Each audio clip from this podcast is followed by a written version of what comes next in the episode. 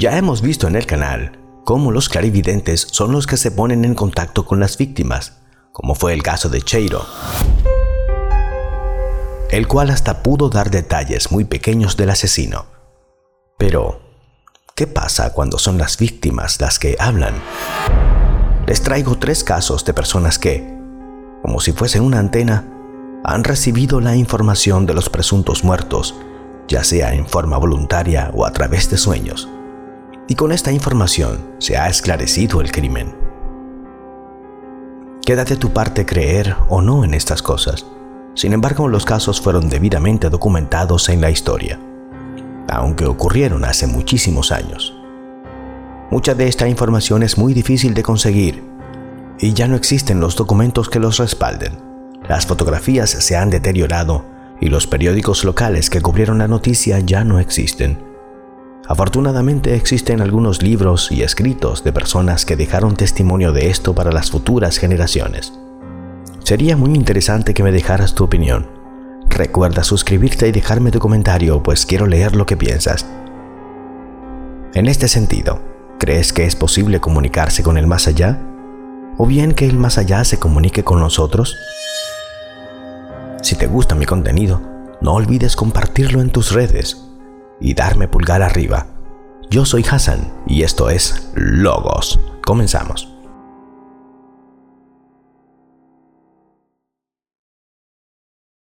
El caso de Joy Aken. En septiembre de 1956, la policía de Durban y de toda la región estaba en vilo. Joy Aken, una hermosa estudiante de 17 años, desapareció súbitamente del domicilio de sus padres, funcionarios en Pinetown, un pueblecito cercano. Joy era una chica seria, bonita, tímida, buena alumna, y su rastro se perdió una tarde a la salida de su colegio. A petición de sus padres, la policía extendió la búsqueda hasta la provincia de El Cabo. Hacia finales de octubre, los policías manifestaron a los padres de Joy que les quedaban pocas esperanzas de hallar a su hija. Pronto deberían abandonar la búsqueda, archivando el caso de Joy entre algunas docenas de millares de personas que, cada año, desaparecen de nuestro globo sin dejar el menor rastro. Los padres de Joy, intentando sobre todo mantener a la policía un poco más sobre el asunto, y como última instancia, propusieron consultar a Nelson Palmer, un antiguo director de escuela que se hallaba retirado y que gozaba de la reputación de hallar los objetos perdidos. En compañía de dos policías y de amigos, los padres de Joy Aken se presentaron en casa de Palmer, a quien no conocían. El anciano los acogió, les escuchó y, tras prevenirles que él jamás había buscado a personas de este modo, prometió hacer lo que fuera posible. Se sentó en un gran sillón de mimbre, pidió silencio y cerró los ojos. Al cabo de un instante, su respiración se hizo más corta, jadeante, y las personas presentes vieron cómo transpiraba abundantemente. No dormía, pero parecía concentrarse. Esto duró cerca de diez minutos, y ya un testigo se había levantado, cuando los labios del anciano director de la escuela temblaron, se agitaron y salió la voz de una joven. Estoy muerta, declaró la voz. Mi cuerpo está en un barranco, cerca de rocas altas. Un hombre me atacó. Me mató. Palmer cayó, se retorció bruscamente y se levantó. Los dos policías presentes le pidieron si sabía lo que había dicho. Sí, sí, es ella quien hablaba pero ahora sé dónde podrán hallar su cuerpo, que no está más que parcialmente recubierto de tierra y ramas de árbol en las proximidades de un pequeño canal a unos 100 kilómetros de aquí. En cuanto al asesino, es un hombre de unos 30 años llamado Clarence, que ha escondido el arma del crimen en una pequeña barraca en el fondo de su jardín. Creo que podré conducirles hasta el lugar donde se halla el cuerpo de esta pobre criatura, pero ignoro dónde vive el tal Clarence. En menos de dos horas, tres coches de policía, en el primero de los cuales se hallaban Nelson Palmer y el hermano de Joey Aken, pararon en el recodo de un camino y, minutos después, bajo las indicaciones de Palmer, hallaron el cuerpo espantosamente mutilado de la joven que parecía haber sido muerta de un tiro en la cabeza. ¿El asesino? Palmer no podía añadir nada a lo que ya había dicho, pero los amigos de Joey Aken recordaron que ella había encontrado al padre de una camarada de clase, un tal Clarence Van Buren. Al día siguiente, la policía fue a casa de Van Buren, quien fue acusado y dictado auto de procesamiento. En una cabaña en el fondo de su jardín, un policía había hallado una pistola. Esto fue, después de todo, un caso clásico de enamorado despechado y el proceso fue el corriente. Sin embargo, en los archivos de la policía natal se encuentra una pieza curiosa, la declaración de Nelson Palmer. En respuesta a las preguntas de la policía, afirmó no haber estado jamás en comunicación con Joey Aken antes o después de su muerte, pero que tenía la costumbre de recuperar sin ninguna dificultad los objetos perdidos. Él consideraba esto como un don natural que poseen ciertos hombres. Cuando los policías le dijeron que en el transcurso de su primer y único esfuerzo de concentración había hablado con voz de muchacha y que cada palabra había sido anotada y que había declarado estoy muerta, Palmer afirmó que se equivocaban, pues no se acordaba de nada. Los que sueñan. El testigo lo había soñado todo. William Edmonds, delincuente conocido de la policía de más de un estado, vendedor y consumidor de drogas, reconocido culpable de haber dado muerte a un comerciante en la ciudad, fue condenado a prisión perpetua por los jurados del Tribunal de Indianápolis en el mes de mayo de 1963. El fiscal no tenía más que tres testigos a quien hacer comparecer, dos hombres que habían visto al acusado lavándose las manos ensangrentadas después de la presunta hora del crimen, y una mujer, la de la víctima, que lo había visto todo, en sueños. El defensor de Edmund objetó que no podía tener en cuenta el testimonio de una mujer dormida a un kilómetro del lugar del crimen.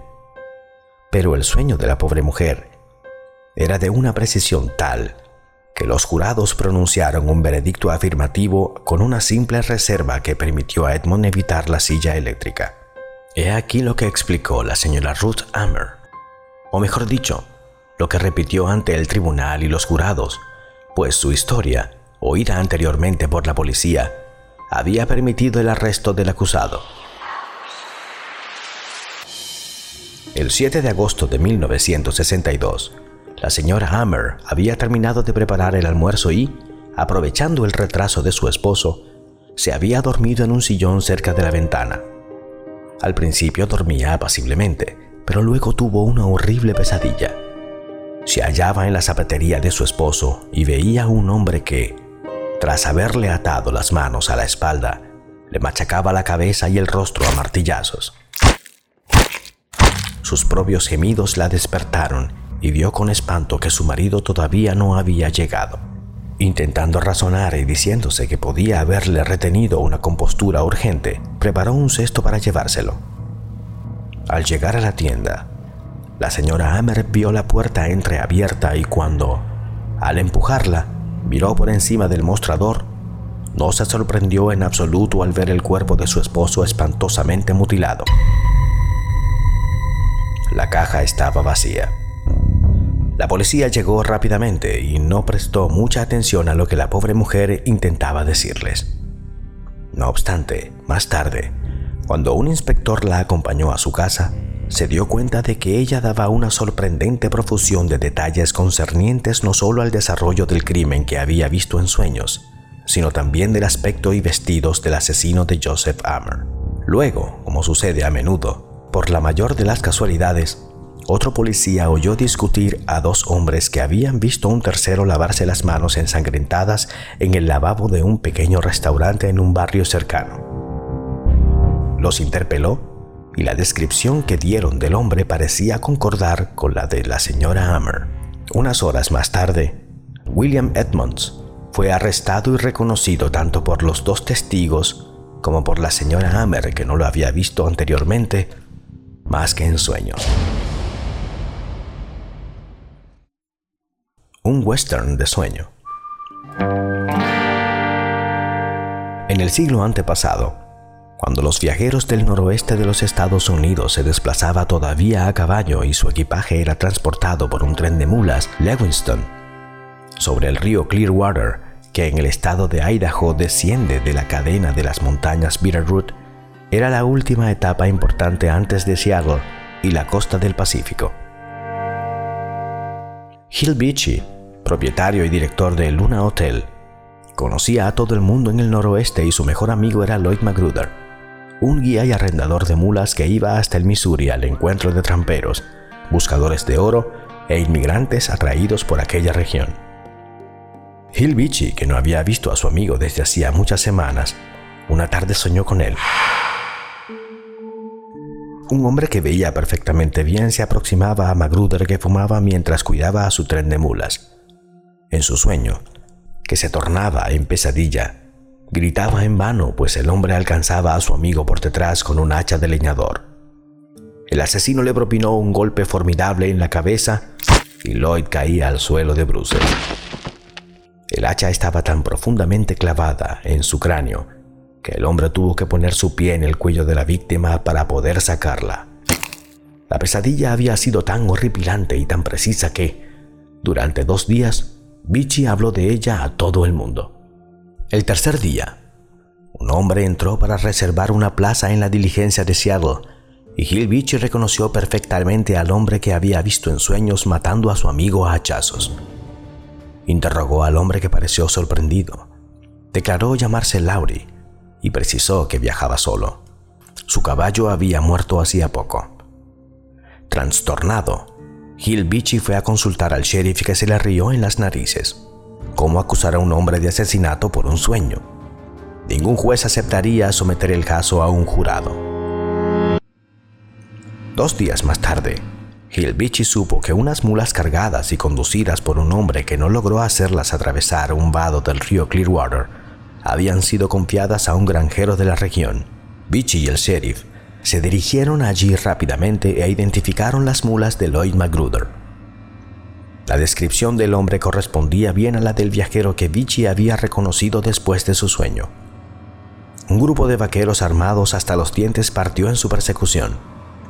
Preso y conducido a Lewiston, Laurie confesó, otros dos bandidos y él se habían unido al tren de mulas de Magruder que acompañaba a cuatro emigrantes, dos de los cuales iban provistos de un saco de oro para comprar una mina en la Columbia Británica.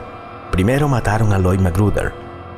Cuando Hill Beach intervino para acusar únicamente a Laurie, explicando de qué forma había matado a su amigo con el hacha, el hombre confesó.